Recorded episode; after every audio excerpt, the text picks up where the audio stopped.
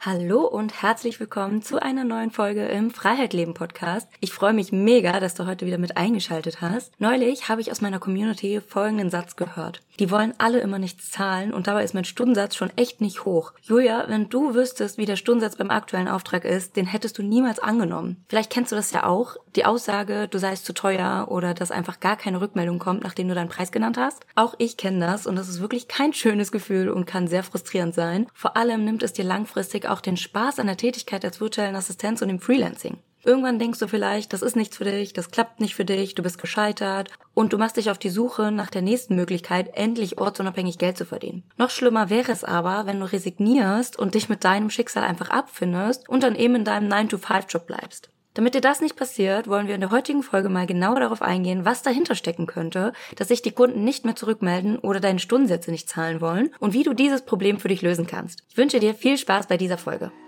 Herzlich willkommen zum Freiheit Leben Podcast. Mein Name ist Julia Jach, ich bin Mentorin für VAs und der Host dieses Podcasts und ich zeige dir, wie du dir dein selbstbestimmtes und ortsunabhängiges Business als virtuelle Assistenz kreierst und dir das Leben aufbaust, von dem du schon so lange träumst, damit du deine ganz persönliche Freiheit lebst, egal ob das für dich heißt, mehr Zeit für dich und die Familie zu haben, selbstbestimmt zu sein, um die Welt zu reisen und deinen Laptop einfach mitzunehmen oder dein volles Potenzial zu entfalten.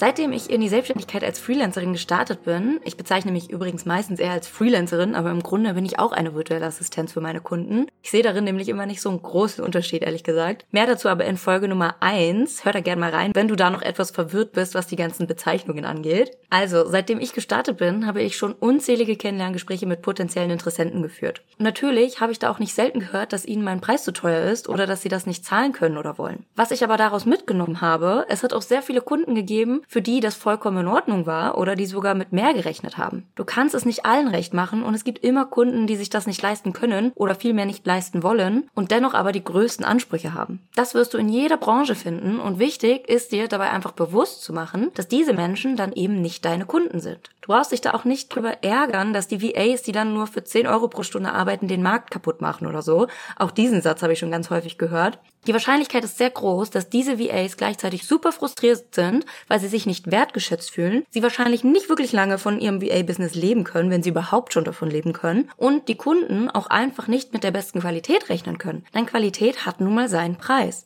Denk nur an das Label Made in Germany. Das ist tief in uns verankert und es ist am Ende eine Frage, wie schaffst du es, das deinen Kunden klar zu machen und das rüberzubringen? Und die, die es nicht sehen oder nicht verstehen wollen, die sind eben einfach nicht deine Kunden. Und das ist auch gar nicht schlimm. Ich komme ja aus dem Bereich der Bildbearbeitung für Hochzeitsfotografen und ich habe da schon so oft gelesen, dass sich die Fotografen beschwert haben, dass die Kunden, die am wenigsten zahlen wollen, am Ende die waren, die am meisten auszusetzen haben, die nicht zufrieden waren, die doch dieses und jenes haben wollen. Und deshalb ist es tatsächlich sogar bei Fotografen recht gang und gäbe, dass gesagt wird, hey, setz deine Preise nicht zu niedrig an, weil damit ziehst du genau diese Kunden an. Und genau dieses Prinzip kannst du dir auch für deine Selbstständigkeit in der virtuellen Assistenz und dem Freelancing merken. Schauen wir uns mal an, wovon es abhängen kann, dass du den Preis durchsetzen kannst, den du dir wünschst und angemessen findest. Ich habe dir heute sieben Faktoren mitgebracht, die sich nämlich auf deinen erzählbaren Stundensatz auswirken können. Also legen wir direkt los. Faktor Nummer eins, frag dich, wer ist deine Zielgruppe? Gerade bin ich ja schon etwas darauf eingegangen, aber hat deine Zielgruppe überhaupt genug Geld? Haben sie schon ein erfolgreiches Business, das regelmäßig Einnahmen erzielt, sodass sie es sich auch leisten können, Aufgaben abzugeben oder sich Unterstützung dazu zu holen. In der Regel haben wir immer entweder das Problem, kein Geld zu haben, dann müssen wir Zeit investieren und die Themen selbst angehen, oder aber wir haben Geld, aber keine Zeit mehr. Dann ist das der richtige Zeitpunkt, um Themengebiete auszulagern. Deshalb frag dich, wer sind deine Kunden? Gehören sie zur zweiten Hälfte oder hast du bisher eher Kunden angesprochen, die in die erste Kategorie gehören? Und sie sind selbst noch Businessanfänger, haben kein Budget und generieren kaum Umsätze. Mit diesen solltest du besser nicht zusammenarbeiten, wenn du einen angemessenen Stundensatz verlangen möchtest. Dennoch kann es mega cool sein, gemeinsam mit ihnen zu wachsen und von ihnen und mit ihnen zu lernen im Rahmen eines Praktikums oder um selbst für dich erstmal Erfahrung und Selbstsicherheit zu gewinnen. Der Nachteil ist dann eben, dass du erstmal noch nicht so hoch bezahlt wirst. Aber auch das kann ja okay sein, wenn du mit dieser Erwartungshaltung daran gehst. Konzentriere dich also langfristig eher darauf, wo sind die Kunden, die schon ein erfolgreiches Business führen. Und damit kommen wir nämlich auch zum zweiten Faktor. Wo suchst du denn nach deinen Kunden? Oft höre ich, dass gerade in Facebook-Gruppen oder auf Jobportalen wie Mach du das oder Freelancer.de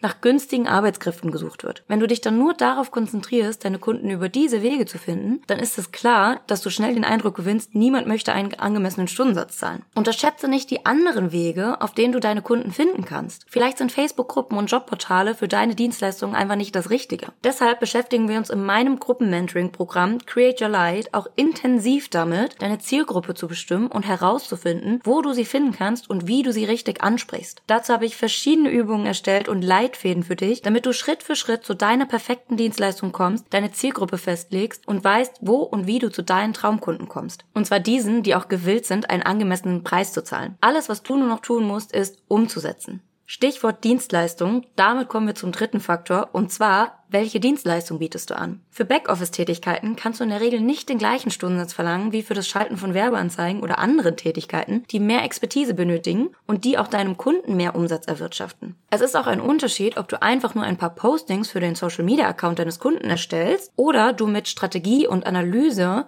dem Account deines Kunden auch wirklich zu Wachstum verhilfst und dadurch seine Bekanntheit gesteigert wird, was sich in mehr Kunden und somit mehr Umsatz und Gewinne auswirkt. Deshalb überleg dir, ist die Dienstleistung, die ich anbiete, die richtige für mich? Oder sollte ich auch in meine Weiterbildung investieren, um meine Kenntnisse zu vertiefen und meinen Kunden noch mehr Wert schaffen zu können? Mit dem Thema Wert schaffen kommen wir nämlich auch schon zum vierten Faktor, und zwar, welchen Wert schaffst du für deinen Kunden? Niemand beschäftigt dich aus Nächstenliebe, damit du dir ein schönes Leben machen kannst. Menschen fragen sich immer und in jeder Situation, what's in it for me? Vor allem natürlich, wenn sie Geld dafür bezahlen sollen. Und zwar auch angemessen, damit du vernünftig davon leben kannst. Im Grunde ist ein Kunde nur bereit, einen bestimmten Betrag zu bezahlen, wenn er oder sie das Gefühl hat, dass die Leistung, die sie dafür bekommen, auch diesem Wert entsprechen. Das heißt, deine Aufgabe als virtuelle Assistenz bzw. Freelancerin ist es, diesen Wert für den Kunden herauszuarbeiten und klar zu verdeutlichen. Das heißt, frag dich, welchen Wert schafft meine Tätigkeit für meinen Kunden? Ist das, was du für sie tun sollst, etwas, das sich direkt in den Umsätzen widerspiegelt? Wie sehr führt es am Ende zu mehr Umsätzen? Was haben deine Kunden noch davon? Ist deine Tätigkeit direkt daran beteiligt, wie zum Beispiel das Schalten von Werbeanzeigen? Oder ist deine Tätigkeit eher ein Goodie und ein Nice to have für deine Kunden, wie mal ein nettes Freebie zu gestalten oder eine Rechnung abzulegen? Was hat dein Kunde noch davon? Ist es mehr Zeit? Aber was hat dein Kunde vielleicht auch emotional davon? Mehr Zeit mit den eigenen Kindern, mehr Zeit für den Kunden, was auch immer. Arbeite wirklich intensiv heraus, welchen Wert schafft deine Tätigkeit, welchen Wert schafft es für deinen Kunden, dich zu beschäftigen. Auch hier spielt natürlich wieder der Aspekt rein, wie weit fortgeschritten ist dein Kunde in seinem eigenen Business. Wenn dein Kunde nämlich in der gleichen Zeit, in der du ihn oder sie darin unterstützt, administrative Tätigkeiten zu erledigen, dadurch einen weiteren Kunden bedienen kann, der ihm oder ihr einen Stundensatz von 150 Euro einbringt, dann ist es sehr sinnvoll, eine VA dafür einzustellen, um lieber diesen einen weiteren Kunden zu bedienen. Hat dein Kunde selbst aber damit noch zu kämpfen, genug Kunden oder Aufträge zu gewinnen, dann ist die Wahrscheinlichkeit auch höher, dass er oder sie nicht bereit ist, das gleiche für eine VA im Bereich Administratives auszugeben. Denn das bedeutet ja auch noch nicht, dass gleichzeitig auch 150 Euro für diese Zeitstunde wieder reinkommen würden und diese Rechnung positiv ausgeht. Frag dich also auch, was will dein Kunde gerade? Ist dein Kunde daran interessiert, mehr Kunden zu gewinnen, damit das Business läuft? Oder ist dein Kunde daran interessiert, weil das Business gut läuft, wieder mehr Zeit zu gewinnen? Oder aber besser seine eigenen Kunden bedienen zu können oder einen weiteren Kunden annehmen zu können?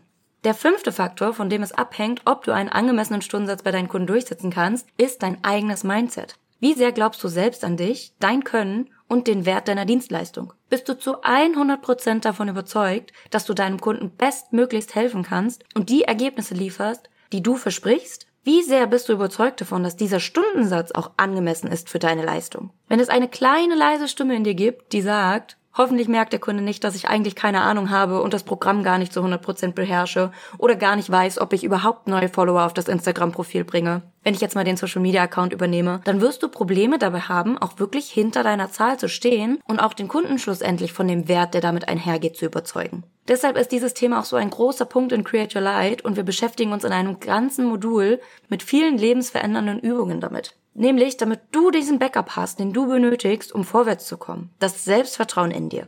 Denn ich würde behaupten, in 90% der Fälle steht und fällt der Erfolg mit dem eigenen Selbstbewusstsein. Und dazu musst du vor allem auch ehrlich zu dir selbst sein. Wie sieht es wirklich mit deinem Selbstbewusstsein in Bezug auf deine Selbstständigkeit aus? Denn schon Henry Ford wusste, das ist ja eins meiner Lieblingszitate, ob du denkst, du kannst es oder denkst, du kannst es nicht, in beiden Fällen wirst du recht behalten.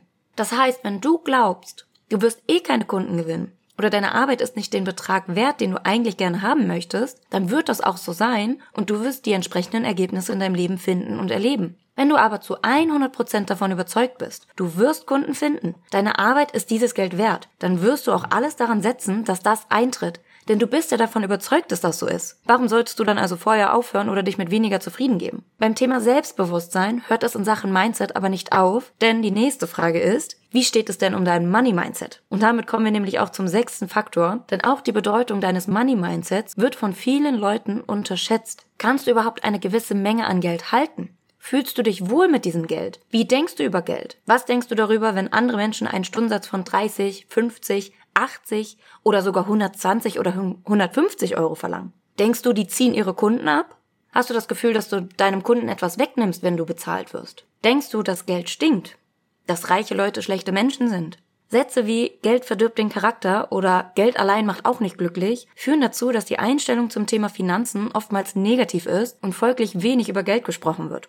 Oftmals bekommen wir sie schon von unseren Eltern mitgegeben oder treffen spätestens durch unsere Gesellschaft oder Filme auf sie. Denk nur mal an Robin Hood oder meistens haben die Bösewichte ja viel Geld und Macht. Dein Money Mindset beschreibt, welche Einstellung und Haltung du zum Thema Geld und Finanzen hast. Hast du Vorurteile, Glaubenssätze oder gewisse Verhaltensmuster, die dich in deinem Umgang mit Geld begleiten bzw. beeinflussen?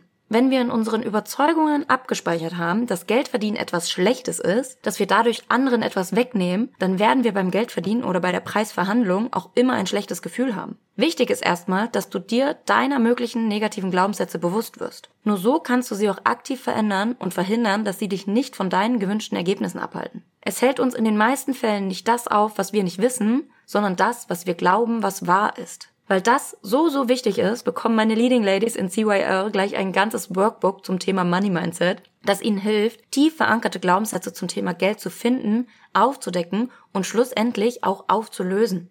Denn nur wenn du eine positive Einstellung zum Thema Geld hast, und zwar tief in dir drinnen, nur dann können wir das auch ins Außen bringen bin mir sicher, 99% der Menschen würden sagen, sie haben ein positives Money-Mindset, weil wir würden ja alle gerne mehr Geld haben. Es ist aber nicht das, was wir oberflächlich glauben, was unsere eigene Einstellung von Geld tief in uns drin ist. Dazu müssen wir brutal ehrlich mit uns sein, auch wenn das unangenehm ist. Kommen wir nun zum siebten und letzten Faktor, der Einfluss darauf hat, ob du einen angemessenen Stundensatz bei deinen Kunden durchsetzen kannst, und zwar dein Außenauftritt. Und damit meine ich nicht nur, ob du ein einheitliches Branding hast, also die gleichen Farben und Schriften verwendest oder ansprechende Bilder nutzt. Das ist auch super wichtig, denn das strahlt Professionalität aus. Eine meiner Kundinnen meinte neulich zu mir, als sie vor der Entscheidung stand, ob sie Create Your Light buchen soll, dass sie nochmal mit ihrer Mutter Rücksprache gehalten hat und sie gesagt hätte, die Webseite und der Auftritt, das sieht doch alles super professionell aus, mach das. Die Frage über deinen Außenauftritt geht aber noch viel weiter darüber hinaus. Bist du denn als wirkliche Expertin für deinen Bereich positioniert? Kommt auf deinem Social Media Account, deiner Website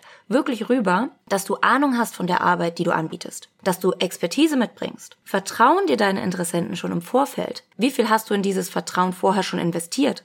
Vielleicht auch zeitlich, indem du neuen Content erstellst. Beobachten sie dich vielleicht schon länger auf Social Media und wissen durch deine Beiträge, dass du wirklich weißt, wovon du sprichst und dass du ihnen helfen kannst. Kommen sie auf dich zu und sind schon ganz heiß darauf, genau mit dir zusammenzuarbeiten und mit niemand anderen weil sie das Gefühl haben, dich schon zu kennen und genau an der richtigen Adresse zu sein. Erst gestern habe ich eine Anfrage über Instagram bekommen für meinen Freelancing-Bereich, dass die Interessentin über eine Empfehlung auf mich aufmerksam geworden ist und sich ein bisschen auf meiner Seite umgeschaut hat und sich zu 100% abgeholt gefühlt hat. Ich habe genau ins Schwarze getroffen und ihr aus der Seele gesprochen mit dem, was ich da gepostet habe, was ich geschrieben habe. Ihr hat mein Auftritt gefallen, es hat alles sehr professionell gewirkt und sie wollte mich unbedingt so schnell es geht kennenlernen und hat die Anfrage beendet mit dem Satz, dass sie auf eine baldige Zusammenarbeit hofft. Das ist das Ergebnis von einem gelungenen Außenauftritt, davon zu vermitteln, welchen Wert ich für meine Kunden schaffe, dass meine Dienstleistung genau positioniert ist, dass meine Kunden Geld verdienen und auch, dass mein Mindset mich darin unterstützt, meinen Preis selbstbewusst durchsetzen zu können. Wenn dieses Vertrauen und Gefühl von, ich kenne diese Person schon, vorhanden ist, dann ist die Wahrscheinlichkeit nämlich so viel höher,